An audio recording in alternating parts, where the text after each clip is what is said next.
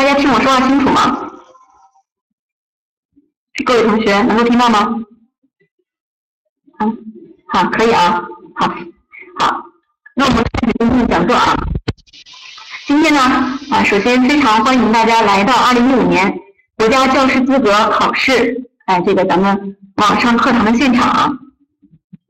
今天呢，主要是就下半年的教师资格考试呢，做一些政策上的指导啊，有些杂音是吧？啊，稍等一下啊。好，那我们今天呢，主要是做一些政策上的指导，还有以及如何去备考啊这两大点。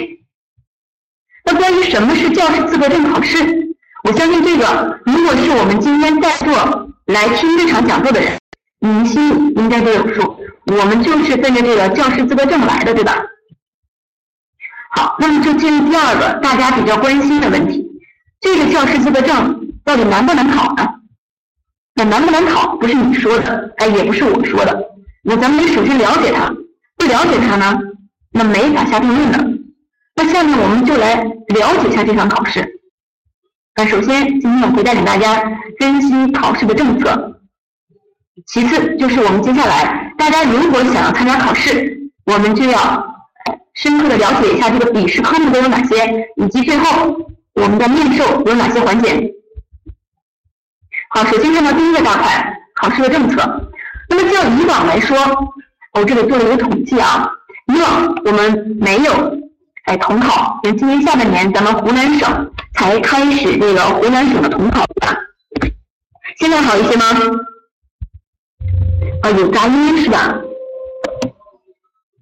呃，大家可以把自己的声音啊，呃，稍微调那么小一点，可能它这个杂音呢就会小一些啊。好，我这边也大点声啊。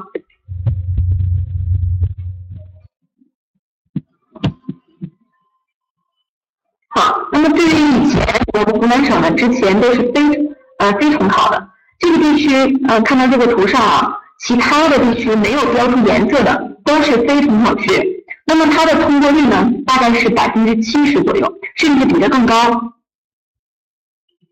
而看到我们这个接下来的统计，在我所圈画出这个圆圈的地方，也就是包括现在的啊，大家能够看到河北、山东、山西、湖北、浙江、广西、贵州这一片，当然也包括我们今年的湖南。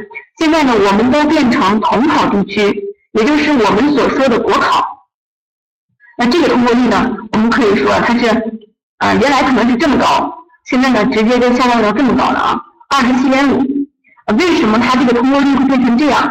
那后面我们就去细细的感受一下它，它都考了一些什么，使得我们的这个通过率，啊，竟然下降了这么多。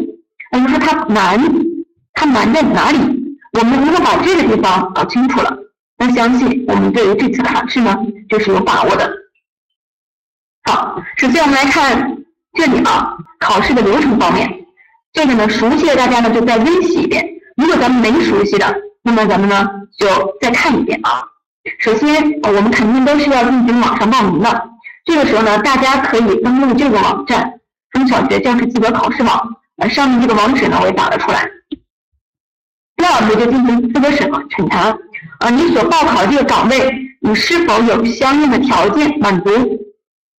第三个啊，这两个圈画的比较大的，显然这里是两个比较重要的啊。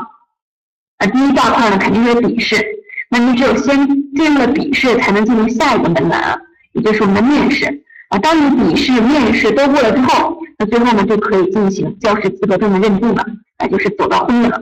所以这里呢，我们今天现在所来说的呢，就是我们要对接下来的这个笔试考试做出备考啊。好，那这是我们登录中小学教师资格考试网的一个界面啊，大家也可以自己回去登一下啊，你相关的信息在这上面都能够找到。另外，大家也可以登录中公的教育考试网啊，你直接就搜中公教育官网就能够找到了各个地区的，你直接点击就可以了。好，下面我们看一下，如果我们要考啊，在座的各位要考的是不同的教师资格证，那么它有什么样的要求？这就是我们说这个教师资格证怎么就比以前难了呢？首先，第一个它报考的门槛就要比以前高。好，首先我们看一下幼儿园，哎，如果你是考幼儿园的，那么你的要求呢，就是说要有大学专科以上的学历。如果大家想要拿到的是将来考到你想去小学教书，那么你所要考的就是小学教师资格证。那么这里面呢，还是要求大专及以上学历啊。第三个是初中、高中和中职，嗯，这个里面相信这个，呃，这个同学们呢，还是对他的需求还是比较高的。比如我们这个初中、高中的这个教师资格证，一般是在考的过程当中啊。呃，同学们最愿意去选取的一个部分。呃，这里面的要求就是我们现在大家都可拿到的这个大学本科毕业以上学历。最后还有一个比较特殊的，中职实习指导师。啊，这是这中职里面一些比较特殊的岗位。那这个呢，它的一个要求是大学专科及以上学历啊。如或者是你是其他的艺术啊技术方面的。啊，有这种高级技术证书的，我们也是可以的。具体你要是哪个职业匹配的，可以哎去这个网上，到时候看到那个职位，呃，有具体的这个公告要求，可以去咨询。如果还是不明白的，就可以进入咱们刚才班主任所说的中公的这个群里面啊，跟我们这些老师啊进行互动，啊，把这个问题就能够解决啊。好我们看一下这个啊考试的时间，我们都知道今年考试的时间是推迟了啊。看到笔试这里报名的时间啊，其实呢时间也马上就要来了，明天开始呢就已经可以报名了啊。它这个报名的时间呢是十六号到二十三号啊，后面呢啊考试的时间是十一月一日，对吧？这个大家啊关注了的话，应该还是比较清楚的啊。面试的时间啊，面试就是十一月三十号，我们才能知道笔试的成绩。所以面试的报名时间呢，在十二月初。最后啊，面试考察我们官考是十二月中啊，十二月尾啊，二十六号到二十七号。所以这是大家对于你要考什么样的教师资格证啊，你的学历的一些要求。另外还有就是考试的报名时间你要有所把握，毕竟机会难得，所以呢。对于对于这些时间节点，大家要比较敏感，千万不可错过报考时间。好，这就是考试的一些具体安排啊。十六到二十三号报名，审核的时间呢是十八到二十四号，缴费同学在后面了。二十六号的时候是必须缴费了。准考证在十月底打印完毕。最后呢，考试的时间就是十一月一日。所以你看到，其实大家呢。现在你们来听这场讲座还是非常的及时的，因为我们还有将近一个月、一个半月左右的时间可以去准备，所以对于我们来说呢，还是非常的充足的。好，嗯，这里面是一些考试的科目，考试的时间啊，我们打在左面了。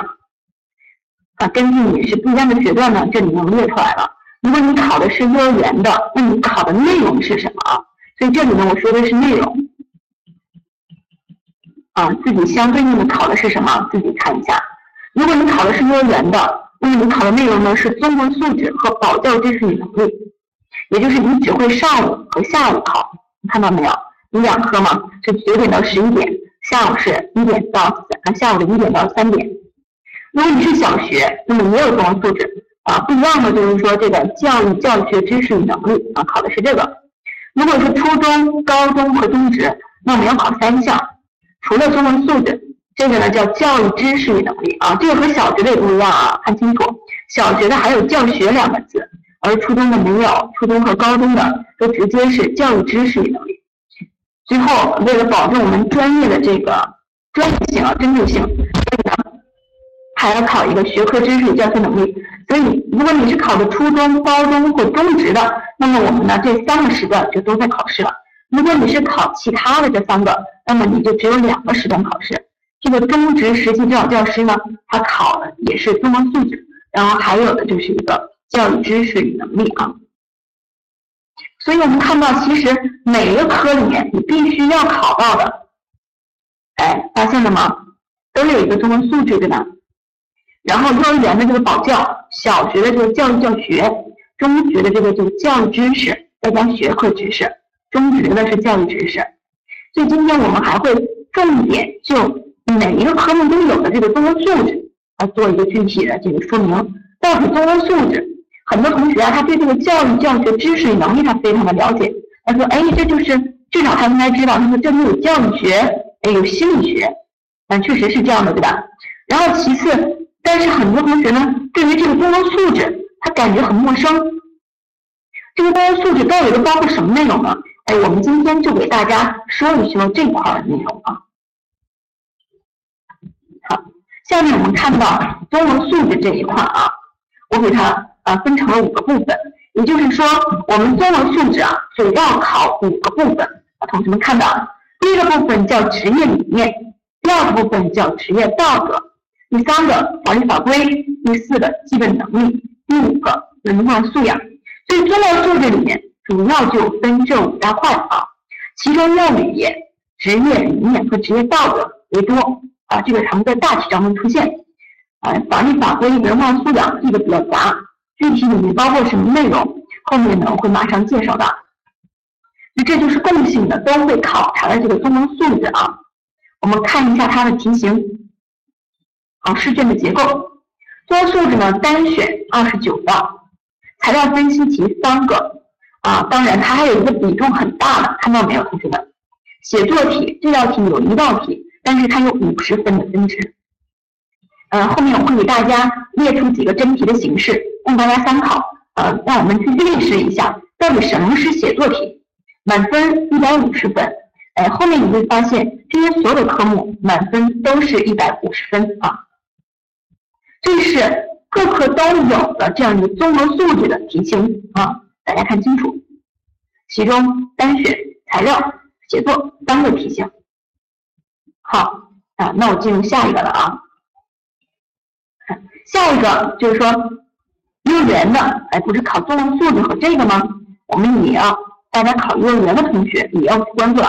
你考的除了综合素质之外，那一科就是保教知识与能力，这里面哎包含什么内容？哎，我们看一下，学前儿童发展，哎，学前教育原理，幼儿的生活指导，哎，环境的创设和评价。这里面呢，其实类似于我们教育学、心理学的知识啊。只是呢，加入了很多幼儿的这个因素在里面。后面呢，我们会有，哎，如果大家想进一步了解这个问题的话，有什么疑问也可以跟老师进行互动啊。啊，这是幼儿的教育教学知识的题型啊。考幼儿的同学，你可以把这个简单的记一下。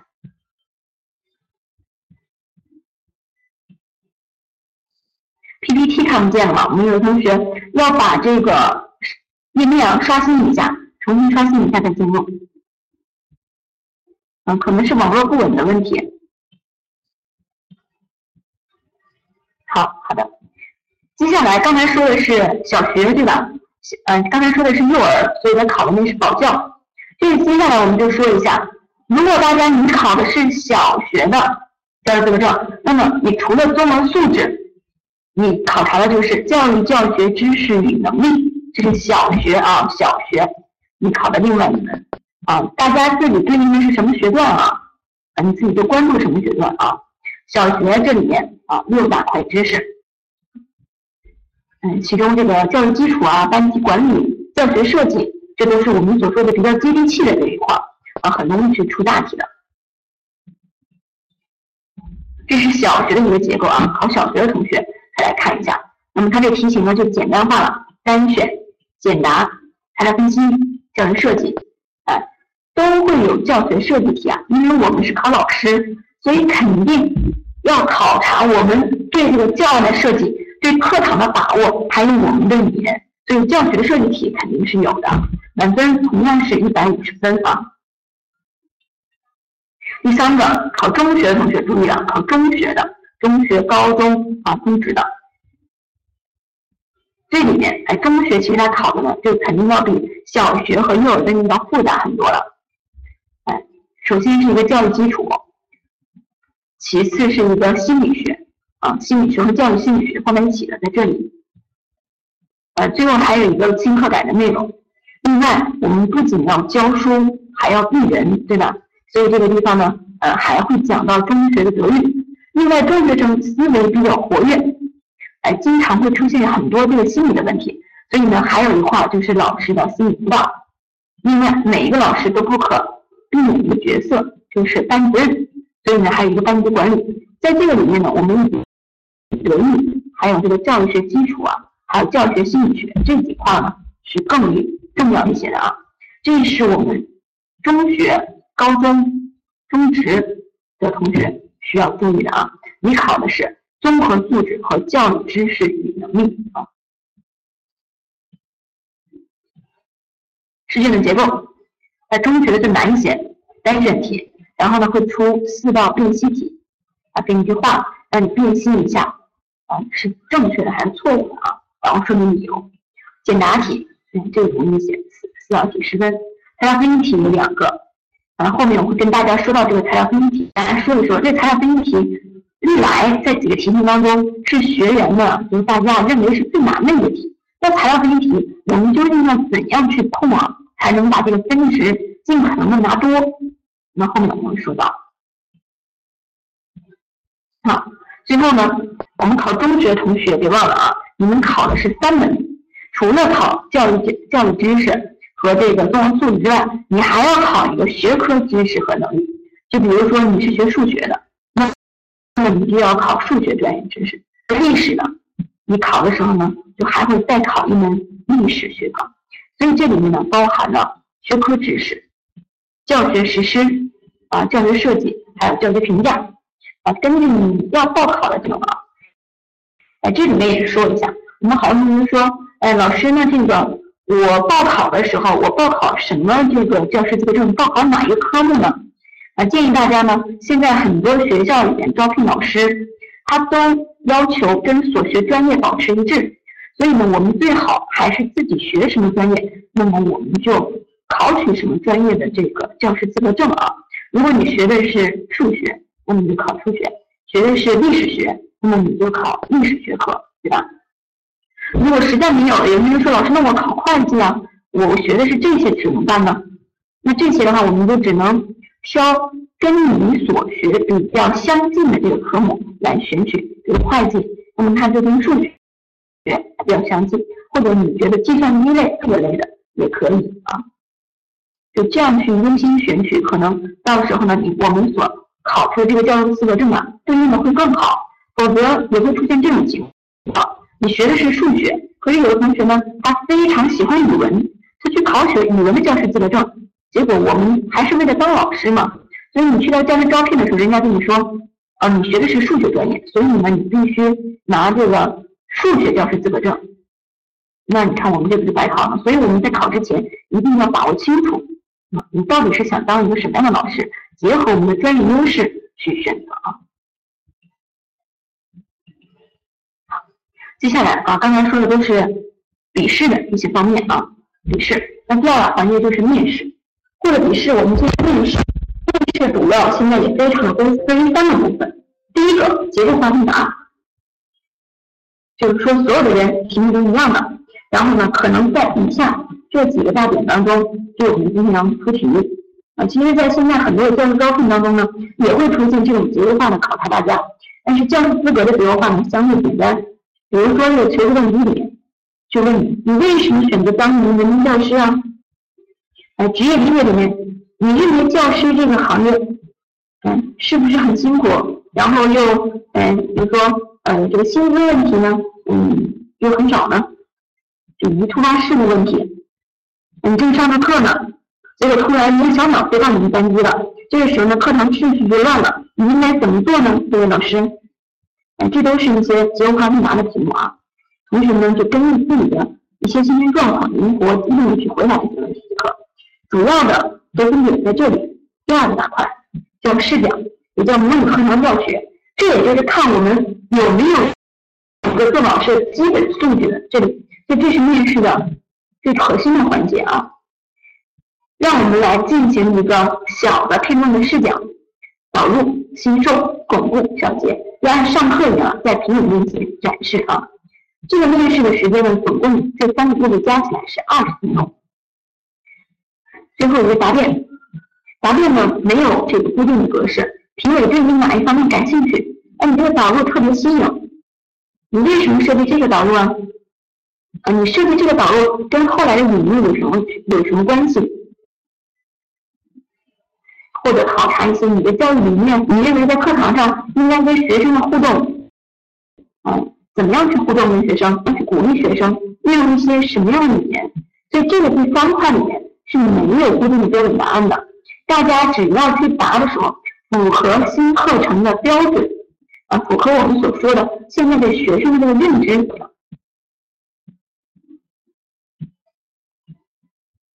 啊，说了半天啊，刚才我们说了笔试。哎，小学的、幼儿园的、中学的、中职的，哎，都考什么内容？考什么内容？然后题型是什么样的？分值是什么样的？刚才呢都给大家有所介绍。那么我介绍的内容呢，也是我们总结出来的一名比较精华的部分。所以刚才我也一再的就跟大家说，嗯，考的是哪一方面，你就马上去关注到哪一个阶段啊。啊，现在其实的内容展现在我们面前的也比较多，所以啊，这个人的头已经非常痛了。哎，这个东西这么多，我们到底应该怎样去把它梳理好？怎么样，嗯，才能去通关？那么首先就考虑到结合已有的情况，你现在有什么？你现在能做什么？那我告诉你们，你现在好，你有三个东西：一，你有教材，啊，中国有专业的教材。或者说你自己，我相信大家如果想考这个专业资格证啊，同学们自己肯定也买了一些相关的辅导教书。第二个，我们有方向，我们的方向非常的坚定，我们就是想通过笔试进入面试，最终呢一证到手。所以我们的方向非常明确。第三也是最重要的，哎，我们有时间，哎，大家能够在这个其实最开始的时候就关注到这一系列的讲座，还有这个考试的事情。就说明大家非常的想，非常重视这次考试，也非常想要拿到这个教师资格证。那我们就要在有这三个基础之上，充分的好好的去利用这个时间。现在呢是九月十五号，距离我们十一月呢一日呢还有一个半月左右的时间，所以大家呢应该全身心的这个时候就沉下心来投入我们的备考当中了。现在。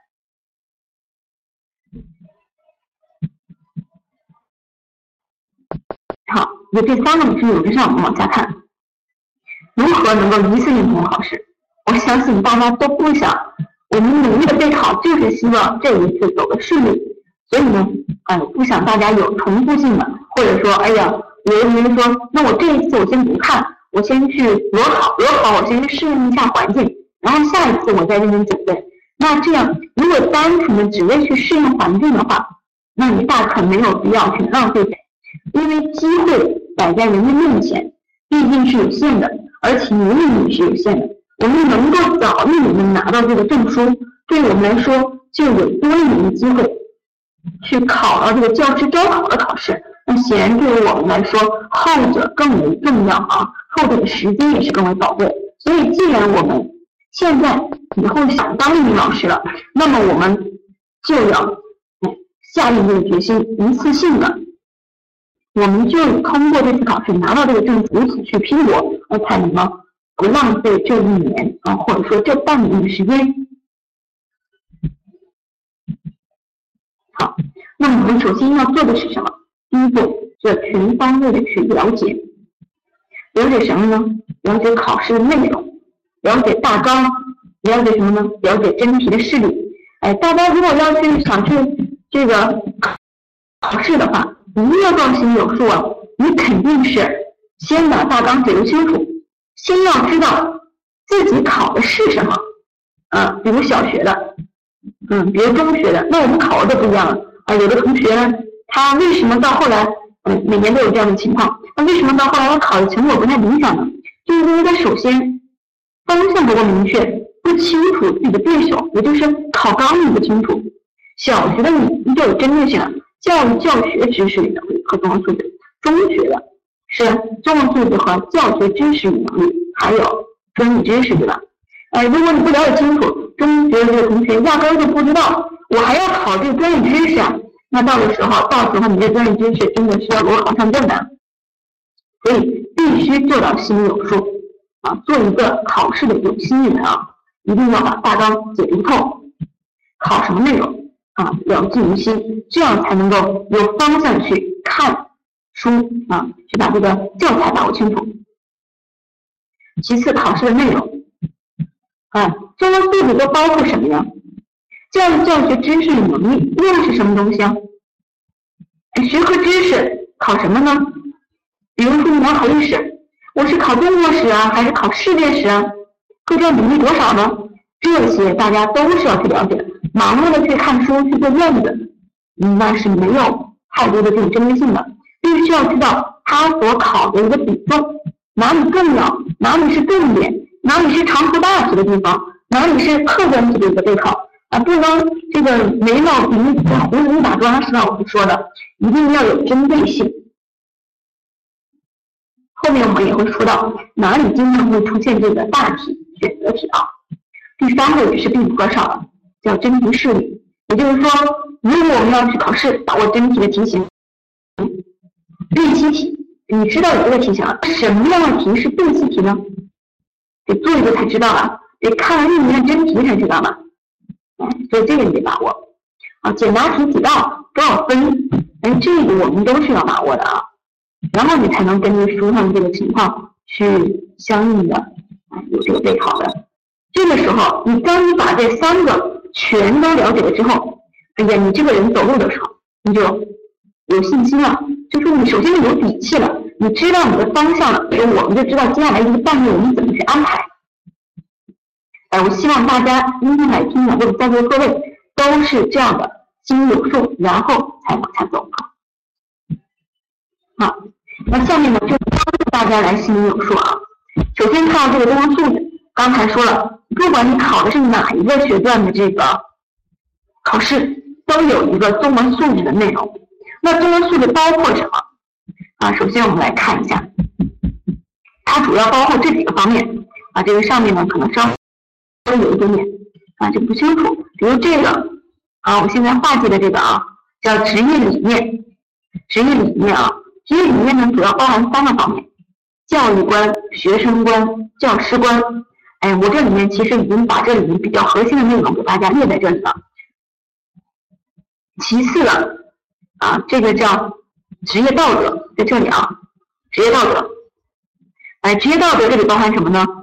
就考察三爱两人一终身啊，三爱两人一终身这个地方也经常会出现这个辨析题给我们，还有大题。后面呢我们会做一道这个是真题来给大家分析啊。第三个内容，哎是基本能力，这个地方呢也是占分比较多的。基本能力这一块呢，就是我们所说的中文素质里面那一道五十分的题目，它考察的什么？阅读理解能力、逻辑思维能力。信息处理能力、写作能力，我们会在这里写一篇关于明确的作文。另外还有考察我们的逻辑做题以及阅读理解方面的能力啊。就这一块呢，你看到这个笔状图啊，它的分值是比较大的。除了它之外，就是刚才咱们前面所说的职业道德和职业理念，因为这三个，你看到我们的主持人呢，都帮我们写在这个页面了。这三个部分就在综合素质里面比重啊是比较大的啊。他们三个是在综合素质里面所占分值最大的，其次另外两个啊叫法律法规和文化素养。法律法规呢，就是里面的一些法律啊，一些法律很多怎么依据？后面我给大家给大家方法啊。这里面最常考察就是教师有哪些权利，学生有哪些权利。我们发现一个很多的事情啊，在这个教育综合里面也是。法律这块都着重的去考权利了，因为这个义务啊，它没有太多的考点可以去考，你去遵循就可以了。但是权利会怎么考呢？比如说这个老师上课体罚学生，或者这个老师呢，学生上课上到一半，他让学生出去，没有让他去课堂呢终止他的课堂。一般我们都会出现这样的例子，后问到我们考生，这是教师违背了学生的以下哪个权利？哎，让咱们进行选择题，所以他会这样反的去考察，侧面去考察我们知不知道学生拥有哪些权利，教师拥有哪些权利。所以这个地方也是非常有趣的一个地方。最后一个文化素养，文化素养这一块依然是有人欢喜有人忧。有的同学特别的喜欢这一块，说这一块，哎，这是天文地理啊，什么都有，知识面啊一下子扩大了。啊，今天学个语文，明天又看到夜校，后天呢又学一个这个二十八星宿，是吧？所以这个地方呢，你刚才听我说的这几个方面，就应该知道它的内容呢是比较杂的，既有科技的，又有文学的，哎，又有文化的，哎，还有历史的。这里面你将纵观中国的历史，也将掌握中国几千年来的文化，更会知道上比较出名的一些科技知识。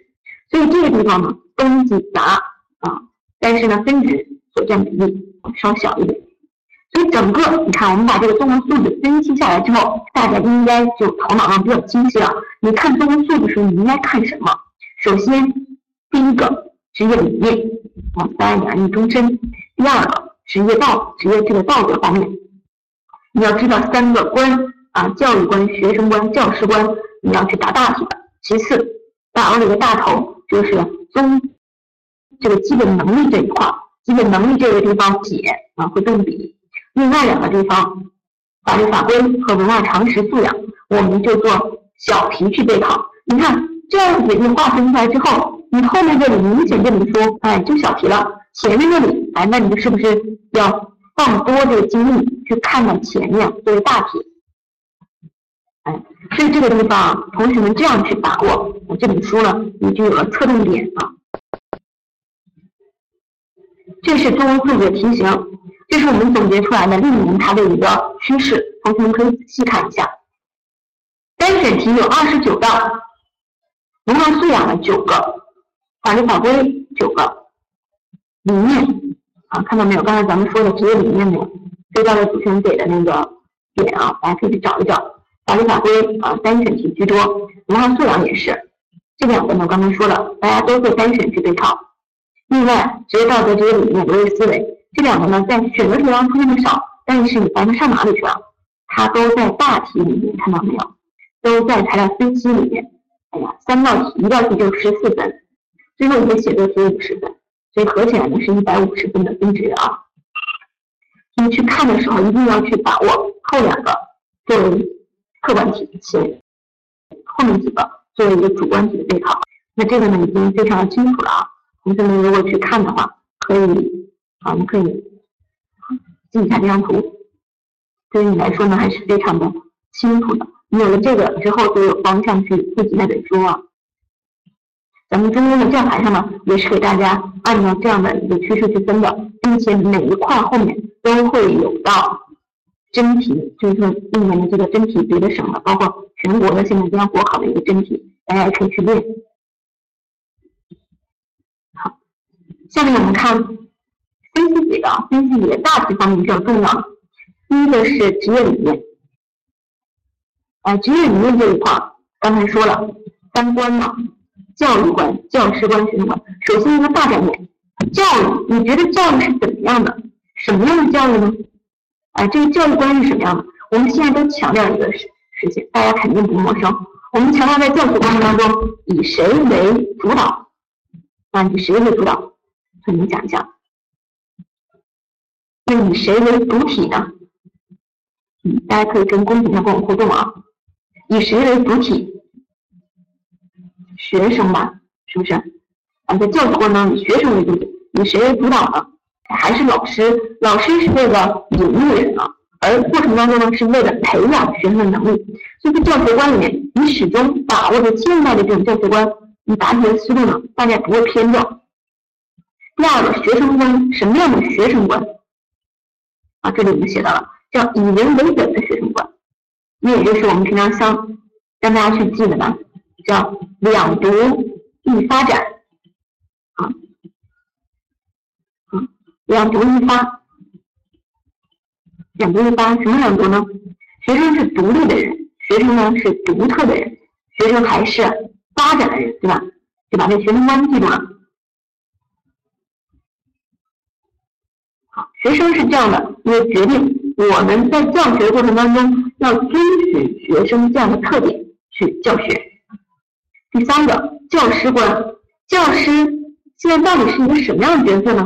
以前啊，包括大家小的时候，肯定咱们以前可能都是，哎，这谁为主体啊？老师为主体是吧？但现在呢，发生转变了，由教师为中心转向学生为中心。那我们做描述就是两全要嘛？哪个两全呢？全面发展，应用全体学生，是不是这个吗？好，那个是，哎，素质教育里面的，我们的提速个性创两全嘛？那个两全是这个里面的啊，是教学管理的。啊，学生观的话就只有朗读一发啊，对吗，同学？啊，所以我们不要对错了。有的时候答分析题的时候跟我们说，请你用教育观分析一下，那么你就只能答教育观里面内容，也就是素质教育基本内涵，是吧？如果说让你答学生观，那么你就只能答学生观里的内容，不能把教育观的内容给掺到这里面，那可能这个分值呢就不会给到大家啊。嗯，是，我知道你说的以人为本，啊，以人为本，面向全体学生是吧？嗯，这个是我们所说的这个素质教育里面这个两全，对吧？啊，全体学生。哎，它是教育观里面的学生观。嗯，如果你去学生观，你把两个一发达了，然后让你也记起这句话了，应该是以人为本的学生观嘛。所以呢，你要把后面这句话说上，也不会扣分的啊。我们就把它作为补充写在这里也是没问题的。就是说，让你去注意，如果单独说这个两全的话，一定记得是素质教育内涵，也就是在第一个观点里面啊，明确了吗？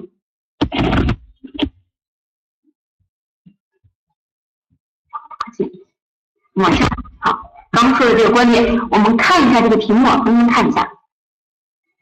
啊，这个题目字虽然有点小，但是还是可以看清。我们大家看一下这个题目，我们要怎么去做？啊综合素质里面考察，如果考察这样一个大题给大家，大家会怎么答呢？所以接下来我要跟大家说一说这种综合素质的题目，这种大题怎么去作答。好，首先请大家看一下这份材料。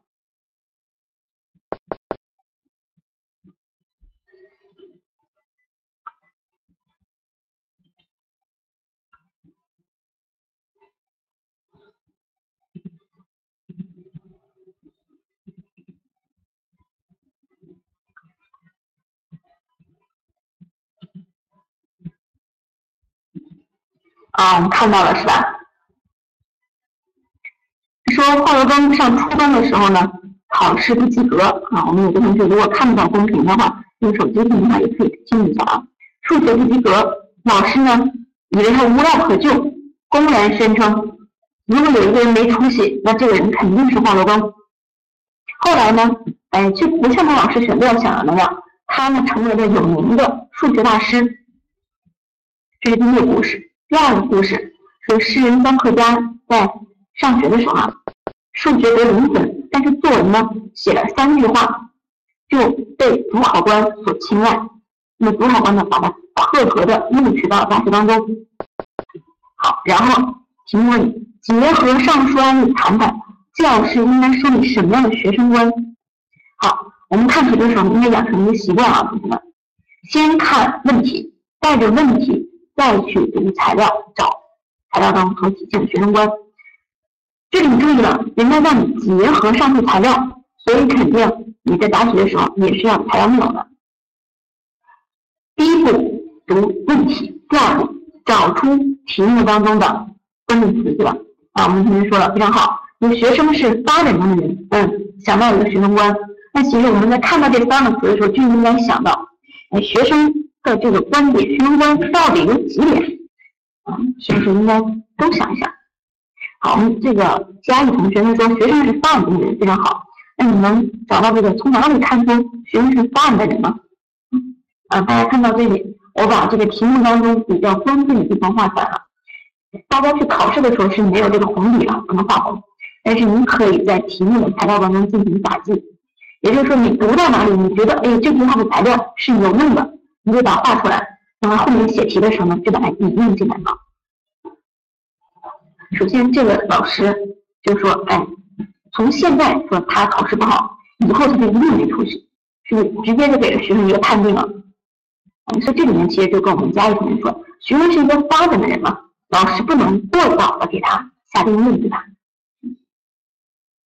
后面啊，因为这个三课家的问题，再三叫绝被青啊青岛大学录取，这也看到了，我们说还有两个，学生是发展的人，独立的人，独特意义的人，也就是说他的发展啊都是有自己的主观能动性的啊，他自己喜欢什么，那么他就在哪些方面呢，他就会表现的特别的出众啊。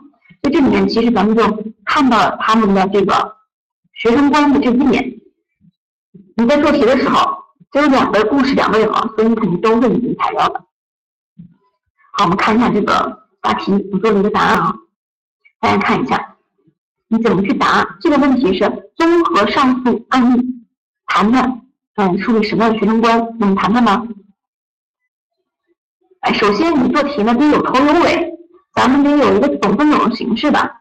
通过这个案例进行分析，我认为呢，教师应该树立有效的学生观。对，就大家呢解题呢，为了让考官看得更精细一点，所以我们还是要把这句话标出来。我认为应该有以下几点，这样也是可以的。啊，不要直接上来就写，虽然说也不会扣分，但是你如果有头有尾加上了，考官的印象就会特别好。看我们这个分呢也会看得很顺手。三点呢。发展的人，独特的人，具有独立意义的人，这个得说出来。首先，第一个发展，啊，得填这个词吧，有巨大潜能，他是一个一直处于发展过程中的人，一直成长，而不是一成不变的。独特的，他有自己的特点，和别人之间不同。独立意义的，能老师说那干嘛他就干嘛吗？学生是有自己的思想的，不是老师说，哎，这道题是对的。学生就不能够有任何疑义了，这不就扼杀了学生吗？所以这个地方也说了，啊，看到这里，这里呢，其实我首先是先给大家展示了我们所说的理论，啊，看看到我的答题思路，说了要有理论知识加案例分析，而这里我们我是先把这道题的思路给大家写出来了，先用理论，后面我们肯定是要结合材料的，对吧？啊，我们家肯定说后面小点不用结合材料了。啊，你怎么去结合呢？比如说学生办的人呢，然后咱们把这个理论说出来之后，在后面统一把它体现的哪一块材料说出来就可以并不用比如说有规律的，然后写一句材料，前面的再写一句材料，那个我们找不全的，而且并且它也不一定能够每一个都是对应的哈。所以叫理论知识加案例分析啊，这个我们大家写一个例子，留意看这个发展的人对吧？来，先把理论写出来。你要是这个没有三个都记住，你写一两句，然后几个等，也是可以的啊。这个教大家一个比较巧妙的方法。如果你只记得一个的话，不记得第二个。然后结合材料啊，首先你认知识嘛，然后案例分析。案例一中，华乐峰老师并没有用发展的眼光，因为你说的是发展的人嘛，没有用发展的眼光看学生，就说了他只考虑不及格，他就没出息。而这个文艺多的人呢，说了。用发展眼光看的学生，他看到的学生虽然数学不好，但是人家语文学得好，对吧？这里呢，其实同学们并不一定把两个例子都写上啊。比如大家也你达到这个发展的人的时候，只达到前面的画罗峰也是可以的。嗯，你结合了嘛？嗯，理论知识结合一个材料，因为你可以把单课加那么下面其他的几个点呢。因为说应该材料是有限的，所以大家呢就看你怎么去论述。因为有的时候呢，同一句话它既体现学生是发展的人。也体现学生是好独特的人，对吧？所以呢，请同学们自己去把这个话说的有道理，那就可以了。好，这个明确了吗？并不是你一个小理论写啊，先把理论知识哎全摆出来，摆出来之后呢，结合一个材料我们下面一说，然后再写第二点啊，然后再写第三点，这个很清楚，然后就结束了。这个题目呢也就答的很完整了。啊，当然这里答的时候，第二有三点。大家可以把握这个字数啊。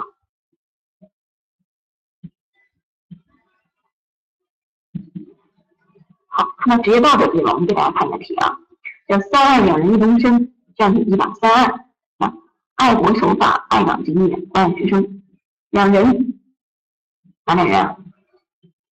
看到吧？一终身啊，就是最后这个。你这样去记的话，非常的容易就把这个职业道德的理念记住了。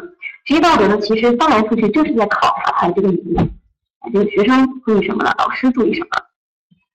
好，看到这个材料啊，嗯，我把这个点给大家画出来，啊，说的是非常有意思，还是讲这个习惯，先看问题，结合教师的职业道德内容评价两位老师的行为。那你评价老师的行为，用什么评价呢？用职业道德的内容，并不三两人终身嘛，对不对？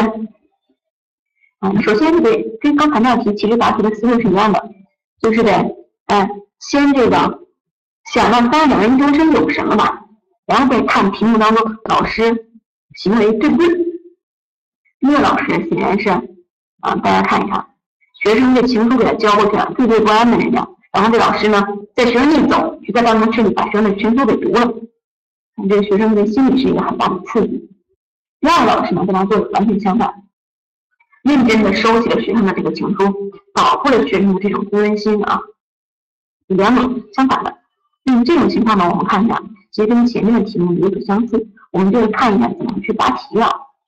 这里我给大家列了第二种方法啊，第二种答题形式，大家关注这个答题形式啊，可以。首先表态，总的这两个老师做法非常相差很大。第一个老师伤了学生，第二个老师保护了学生，并且开导学生。啊，很简单的一个表态，这是我们总括的观点。你首先评价嘛，评价，所以你把你的观点先摆出来。那你为什么这么认为呢？分点约束。啊，因为学生是我们要关爱学生，我们是教出育人的。你不仅仅是教给学生知识的。你还是教育他的嘛，所以老师在学生的发展引导上是非常重要的啊。啊，最后再来一个总，因此咱们要怎么做呀？就最后一个总就是你如果是这样的老师，你怎么做啊？怎么做的问题啊？我要这样啊，这个八，因此啊，在教学当中适度的与学生进行沟通啊。所以看到这里呢，我们答题的另外一种思路啊，总分总，让你去评价的时候表明自己的态度。特别的清晰，而且大家这个写点要标齐，大点小点要分好啊。这个分点这个地方，像刚才我们说，你就再加上材料，稍微应付两句啊。因为这个明显，嗯，前面已经告诉大家那种形式，这个我是为了凸显第二种形式啊。这个地方我就跟大家说一下，也也是可以结合材料再说上几句。好，那这里呢就是一个答题的策略啊，我们看一下。首先，读懂题干。找准角度，看题干上你评论什么观点，然后再作答嘛。读清题干，比如请你用学生观的观点，请你用职业理念的观点，那不就出来了？用职业理念答不能答职业道德了。所以，首先找准方向，第二个分材料，材料中老师的做法好还是不好？好好在哪里？不好好在哪里？你怎么判别？不清楚是吧？提取信息，就刚才我说的。在做题的时候呢，要学会划记关键的人、关键的事儿。最后，我们李老师做这个事儿有什么结果呀？就你关键的这三个信息，答到题的时候你没有话说啊。第三个题的答案，刚才咱们最后给的那个形象叫总分总的形式啊，这种形式特别的清晰，考官也是特别青睐这种啊，给予我们启示。这种题在对大家来说比较灵活。总体的评价，题目当中已经给了这方向，只要我们有正确的价值观，图一个判断好。分的考察大家知识，啊，分的不干事啊，您不能说听太清。那你们建议你把那个屏刷新一下，然后呢，重新记录一下，可能会好一些啊。第二个方面是分的，那么就是考察我们基本功扎不扎实，把这材料分析一下。最后一个考察我们态度端不端正啊，你以后得怎么做？像刚才那两位老师的做法，你以后你能能说我以后向第一位老师学吗？显然是不能，是吧？好，啊，这个地方啊，大家如果记的话，你自己就记一下啊，我翻过去。好，第二个说教育法律法规的问题啊，法律法规呢特别的多，这里面给大家标了四个标难的，就是说考的是比较出的频率比较高的啊。好，那我们看这个比较多的这种答，法律法规这个知识应该怎么去？首先给大家提供一个方法，哎，叫关键词复习法，就是看词，这么多话，有的呢并不是特别重要，并不是常考。比如像这段话很长，中华人民共和国义务教育法里面第二条记什么呢？就记实行什么样的义务教育？九年嘛，就九就可以了。下面这个地方也是个常考点，不收什么呢？学费、顿号、杂费。记清这个点，这一段呢，咱们就记完了啊，不用这个面面俱到。既然是应应对考试，那就一定要抓重点啊。大家看到你们那个讲义上，如果拿到了中公那个书，它书上都是标黑的，这是一个考点的重点啊，回去自己把握一下。好，这块呢，我给大家出了一个嗯法律这个五条里面的啊，国家中央纪改革发展纲要给了我们五个方针，怎么去考察呢？看到下面这个图。经常考你的就是说有这五个方针对吧？优先发展是什么呢？对应的问你，优先发展是什么地位？战略地位。育人是什么地位？根本要求。改革创新是什么？哎，然后是强大动力是吧？就这个是考察咱们这里的对应点啊。啊，你，曾经问这个有中国知识的讲座嘛？啊，就就在讲啊，啊里面我会穿插一点。因为咱们这个各个学段都有啊，所以呢，里面我会稍微穿插一点整体的知识。嗯，最后面呢，前面是不是你来的晚一点？前面我们刚刚讲了中中文素质的这个中文素质的职业理念啊、职业道德这一块。好，我们看下这道题。刚才呢，这个地方大家记住口诀就可以了，叫提醒人要改动功课。提是什么呢？对应一下。哎，提是哪个？提高质量了，醒，对应的这个词就是心，说明它什么呢？核心啊，核心任务，人是育人为本啊，什么呢？要是根本要求，改是改革创新，动是什么？强大动力啊，公促进公平，策什么呢？它是一个教育政策，然后记住这八个字。就把这个单选题啊做出来了啊！你记住这句话，然后我们就要做题。看一下，问你核心任务是什么？那是什么？提醒人要改正功课嘛？提醒，心嘛？提，那个提呗，找题就可以了。所以显的是提高质量吧？有促进公平啊，东阳同学，我说的对了，你看促进公平是什么？功课，功课，促进公平是基本教育政策，它是一个政策啊。嗯，嗯，看这是核心任务嘛？啊，没事，这肯定还是刚接触啊，不太清楚。嗯，这个呢，还是把这段话自己再温习一下，掌握这种方法就好。大家去做这种方面的反法规题呢，也可以自己去编一些口诀啊，非常的好用。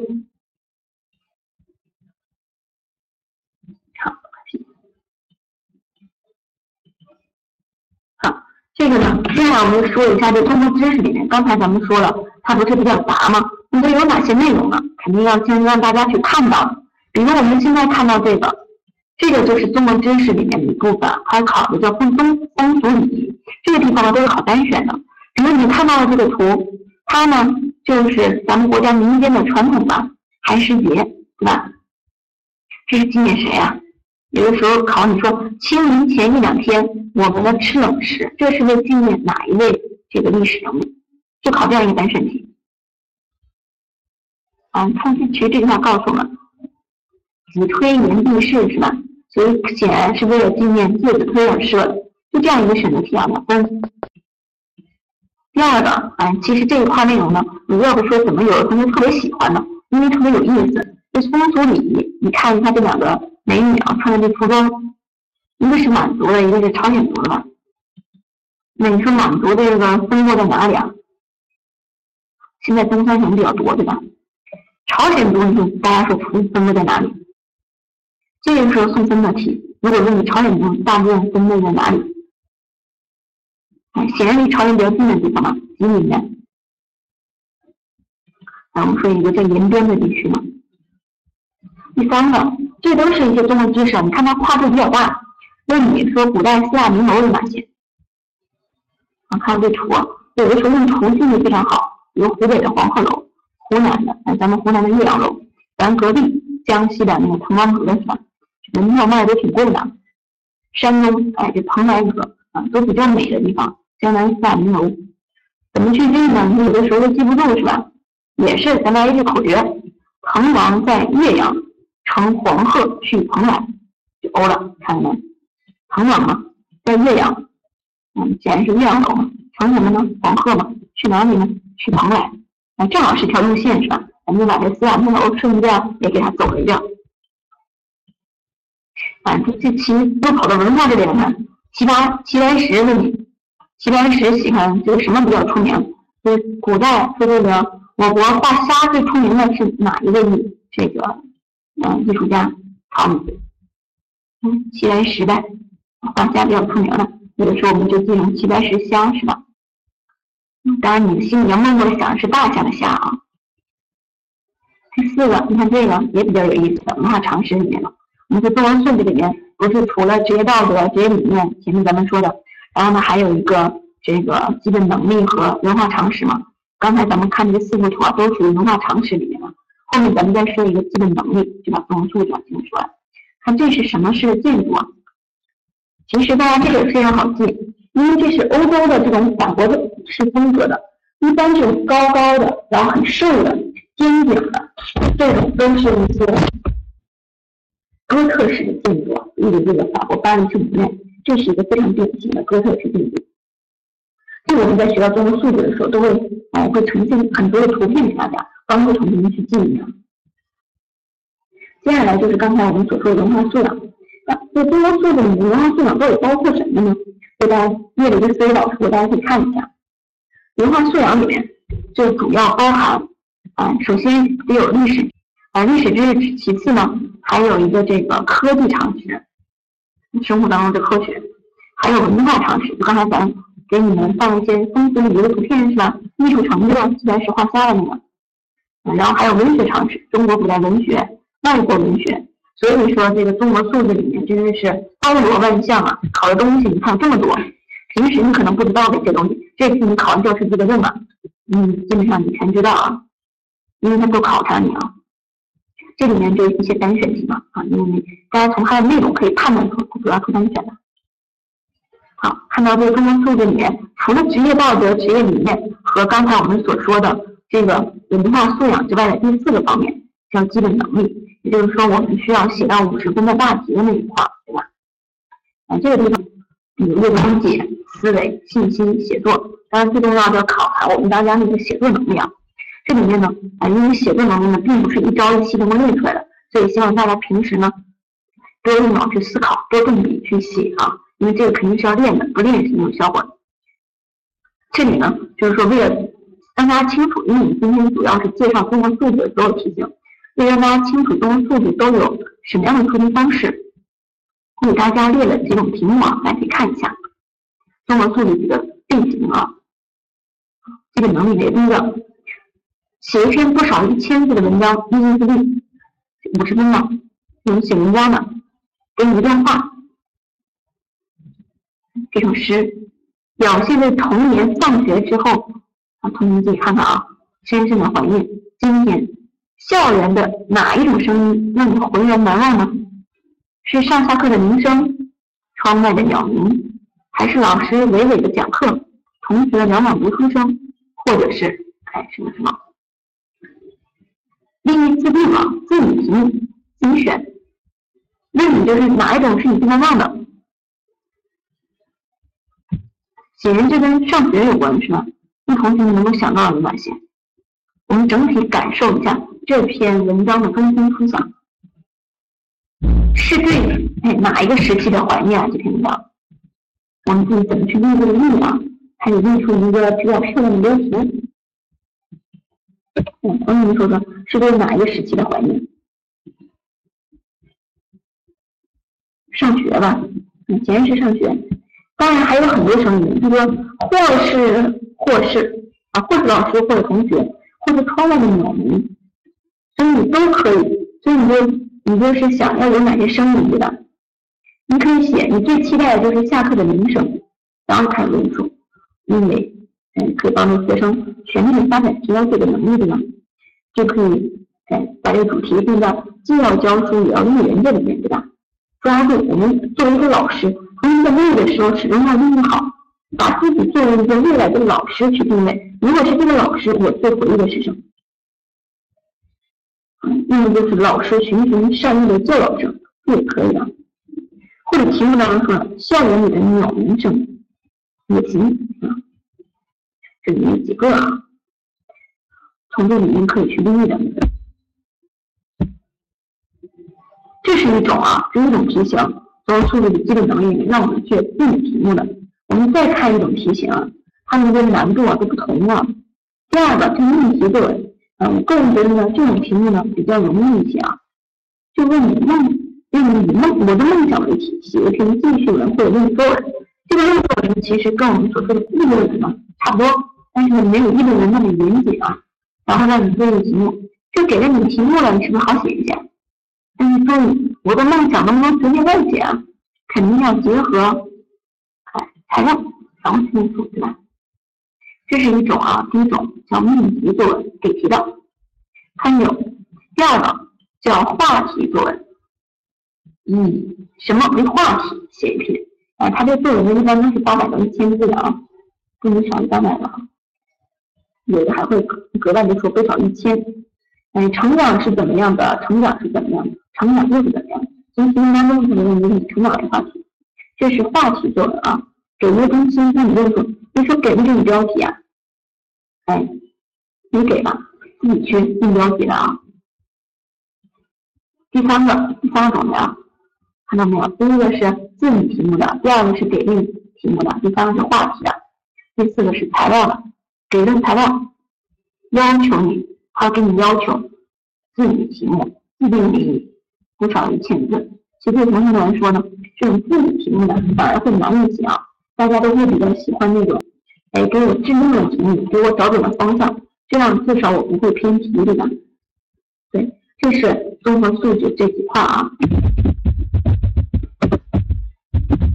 嗯，综合素质。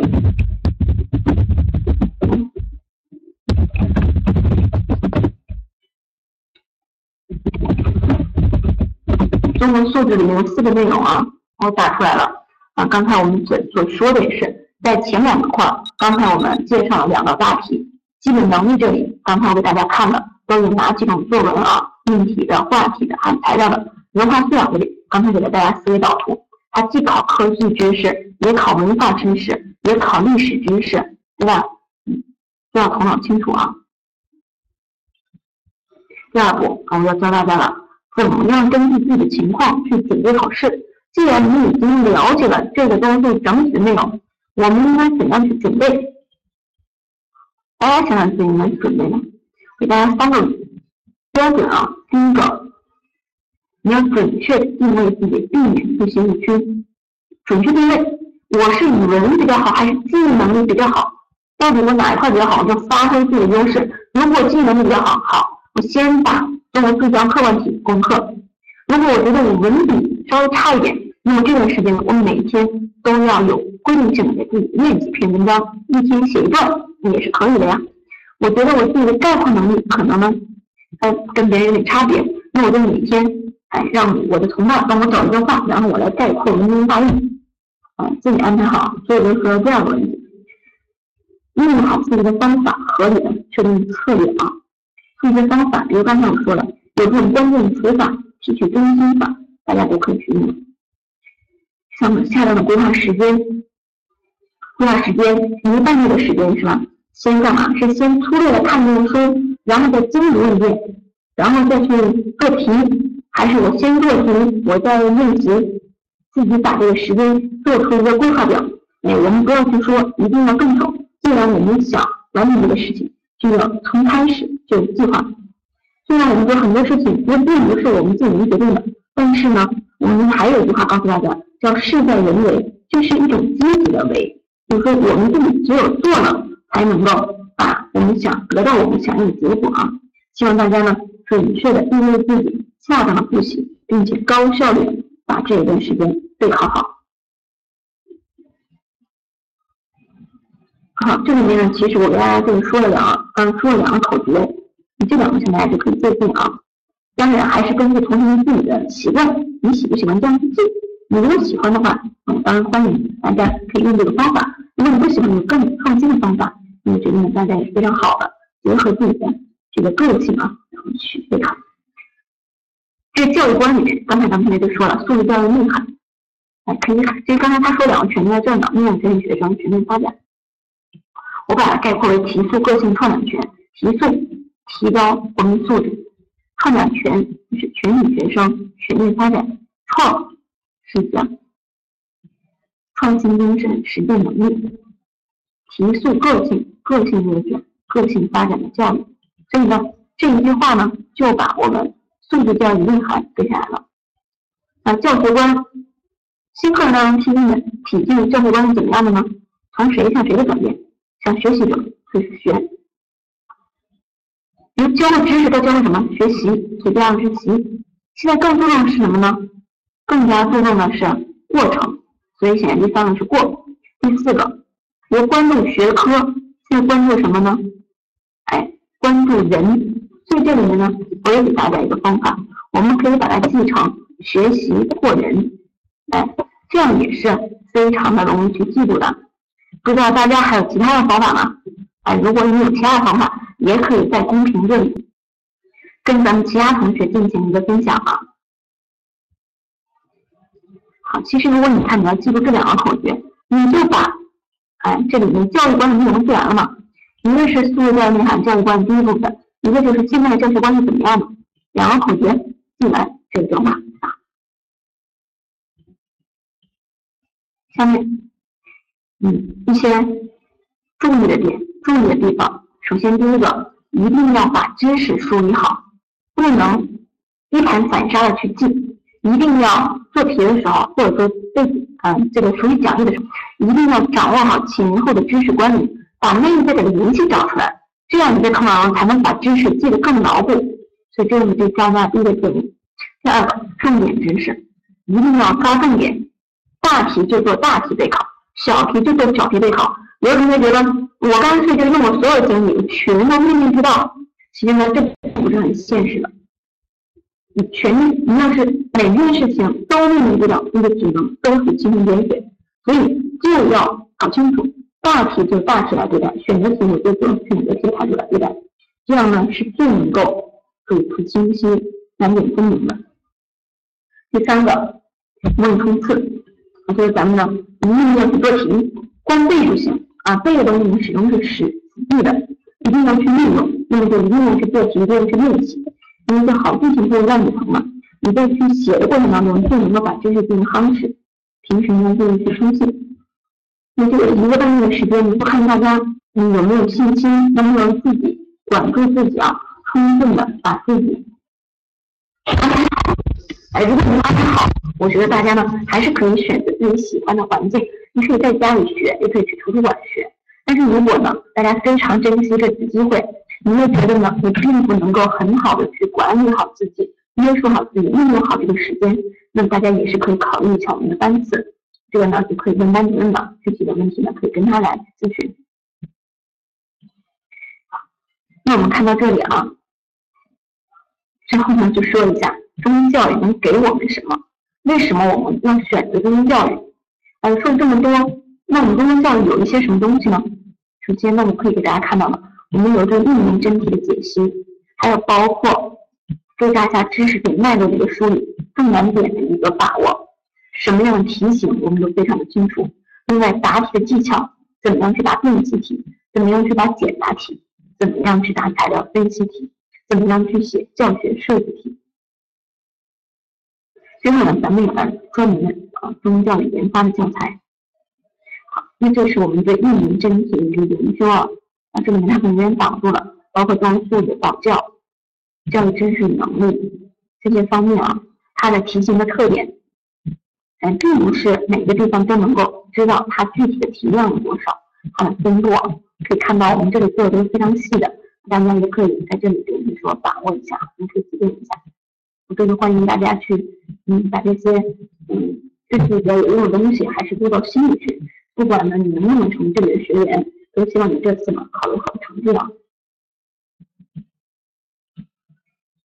好，接下来就是我们对于命名真题的一个把握。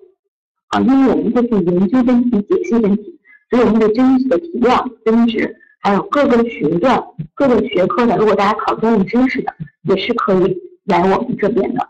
啊，我们除了专业教育知识之外，还有各个学科的这种专业课啊，专门针对这种学科的专业老师。好，最后一个呢，大家可以看到，这里是我们中公的专业资料教材，它会比市面上我们所买到的那个。条理更加的清楚，因为是对国家几大类型教材进行一个整合，并且根据比较切合我们的考点。其次，可以看到右面这个嗯这个柱状图，嗯这个柱状图上它这个时间没有给我显示出来哈，可能它这个版本的问题。这就是所占的比重，我们命中考试的比重啊。第一个框呢是单选题，蓝色的是考试的所占比重，黄色是我们的命中率啊。可以看到单选题，这是第一个。第二个呢是简答题，简答题，简答题我们的命中率呢是大体相等的。其次是材料分析题，最后一个是教学设计题啊。这是去年下半年的。刚才那个这是小学的啊，去年下半年小学的。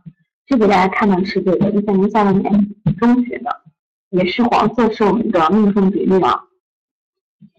啊，这个呢是单选，这个是中学里面所要考的辨析题，辨析。后面呢是简答和材料分析啊。